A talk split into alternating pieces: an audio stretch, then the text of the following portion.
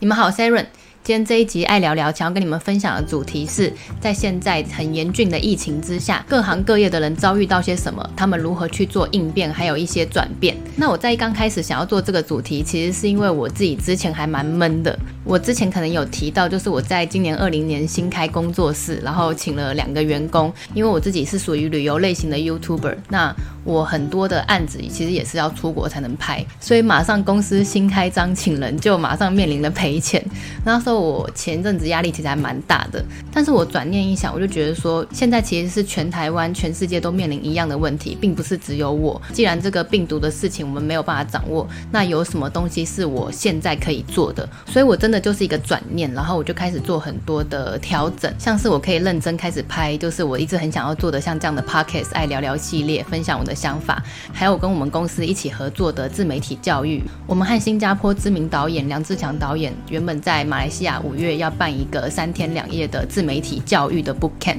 但是因为疫情的关系，我们就把线下 book camp 变成线上，然后变成线上之后就发现，哎，原本不方便去马来西亚上课的，他们在台湾，大家在台湾也可以上课，所以我在我自己身上也发现说，哎，很多时候我可以想着，我出国旅游也不能拍了，然后办线下的教学又遥遥无期，不知道等到什么时候。可是我们就是采取比较积极的方式，我所以我就突发奇想，我就想说，哎，那这个。是我的例子，我还蛮想要更多的知道说，在这个疫情之下，各行各业就是在每一个岗位上的大家，大家都是如何去做应变，有没有一些比较积极的做法，就是可以提供给每个人做参考。这样，所以我就在我的 IG 现实动态上面问了四个问题，分别是：诶，你的职业是什么？这波疫情你工作受到什么正面还有负面的影响？然后再来就是你的公司有做什么调整吗？最后是你怎么面对？然后我也非常感恩，有收到上百位爱讲的回复，我就在大家的分享里面看到好多好激励人心的故事，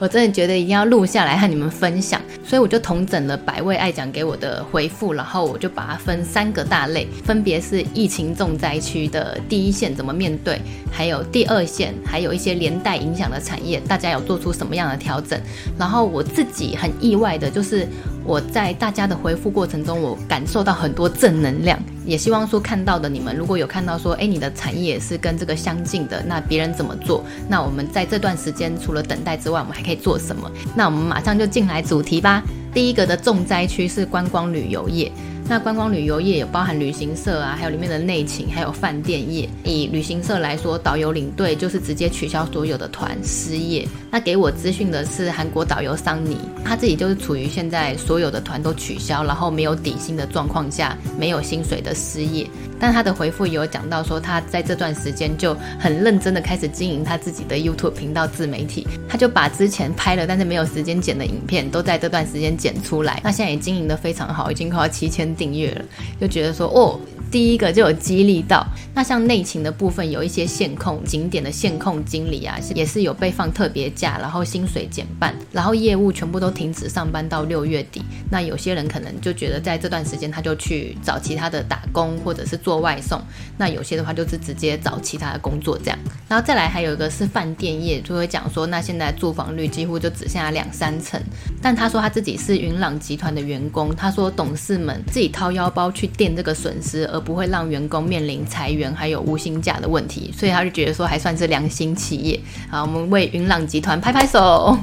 那也有没有这么顺利的？这边有一个航空业的空服员就没有这么幸运，因为他们一个月七八千块的，像是一些交通补助或者是大夜班的补助的津贴，直接被取消。好像政府现在有无薪假纾困方案，但是他们就是有公告说不给使用。然后要员工自主休假，要求签同意书，不签就会被资遣。所以在这方面也是看公司，就是有好的公司，也有一些比较就是比较强硬的公司。不过有个空姐她有回复比较正面的，她是说她像她多了很多休假，就是可以跟家人更多时间相处。然后她想要自己在做语言的进修，增强自己的就是外语能力。她觉得也是因为现在工作这样疫情的关系，让她更有时间去做这样的自我成长。所以我看到也是觉得说，哎，真的有时候真的就在。一念之间，就是我们我们看起来很多事情不能做了，但是其实有很多事情，因为这个疫情的关系，我们可以做。那我们第一线的重灾区差不多到这里，那第二线的灾情区就包含餐厅、流通业、百货业，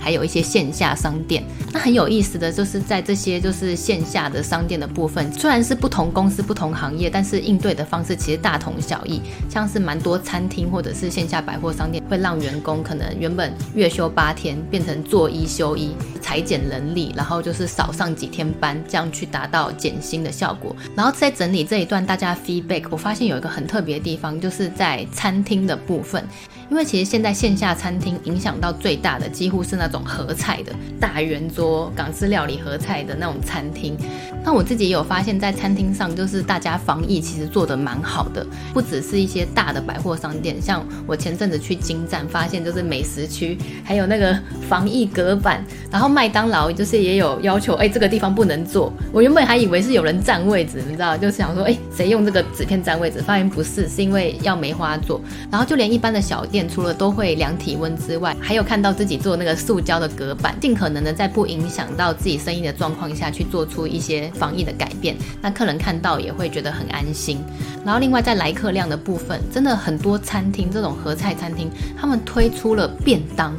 我自己看都觉得超想吃的，因为像我家。附近有个苏杭，原本是没有卖便当的，但是他们就专门为这个疫情推出了便当了。然后还有个爱讲跟我回复，他们是早餐店，然后这早餐店就是当然来客量减少了嘛，但是她跟她的男朋友就是一起开早餐店，就比较有时间自己在早餐店里面手做食物之外哦，他们就还开发了冷冻产品的电商。他们真的之前完全没有想到，原来早餐店他们也可以发展成电商，因为在店里面时间多了嘛，你就可以自己做一些东西。然后冷冻之后发现这些冷冷冻食品在现在的需求量又变大，他就发展成电商。真的他自己说没想到，我觉得我也想不到，这真的是还蛮激励我的，觉得说哇，真的太酷了。然后还有个二线的百货流通业，非常激励我的是，他们是做正韩服饰的批发，是因为现在就是人来客量很少，在这段时间呢，他就更努力去经营他的线上社群，因为现在不是几乎每个牌子或者是每个商店大家都会有自己的粉专吗？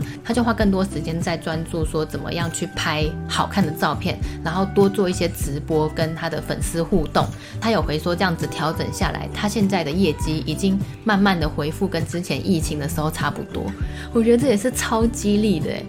再来就是其他联动影响的产业，像是广告业或者是公关业，然后像是有爱讲，就是说，诶，他的百货业现在做一休一，那多的时间他就想到他其实之前自己很想要做美甲。他就开一个美甲工作室，然后也有参加我们的线上自媒体教育的课程，希望为自己未来多增加一些机会。还有一些牙科啊，或者是其他的，虽然看起来跟直接的疫情没有关系，但是因为现在大家在家里没有出门，所以就业绩变少。还有一部分是因为他们的客人，他们的客人如果刚好是属于第一线或第二线重灾区的产业的话，那他们的预算。能够有的投资的预算都变少，然后其中有一个广告公关产业，他就说他们的应变，因为他们之前都是在线下办线下的品牌活动，所以也让他们公司开始去思考，就是线上线下虚实整合的重要性，然后所以现在就有在做筹划，做一些应变跟改变。那因为我跟我们公司有合作一个全世界最大的线下的演讲会的品牌，叫 Success Resource，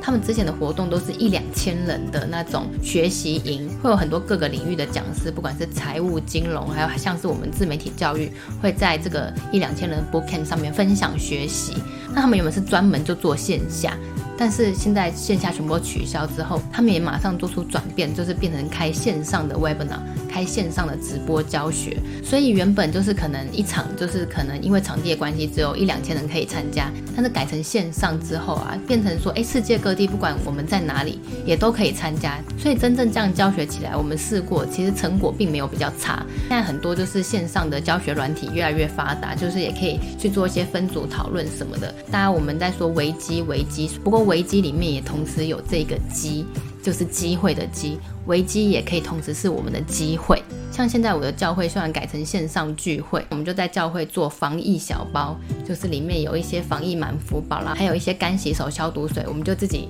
假日去把它分装成一千包。透过这样子，我们还是可以就是分发给附近的邻舍，就是我们不是就只能停留在原地，而是我们有机会去做更多不一样的事情。然后也有香港的爱讲跟我们分享，现在很多公司店都倒闭，那香港的状况是现在哎还是有在征人的，可是可能征人的工资或者是工读生的工资变成平常行情的一半左右，所以你们知道吗？我原本在问这个的题目的时候，我是觉得说，感觉好像大家都会很惨，在比惨。但是真的看到大家的回馈之后，会发现说，其实真的很多时候就是一个心态的转变。在这样严峻的状况下，我们怎么样去转变自己，为自己创造更多机会？那我最后也做个小小的宣传。如果说你对我们线上自媒体教育、经营个人品牌，或者是经营企业的品牌这样子的学习有兴趣的话，那我们现在马来西亚的课也变成线上教学，而且现在的价格是我们之前线下教学的价格的一半，因为我们就省掉了很多场地费，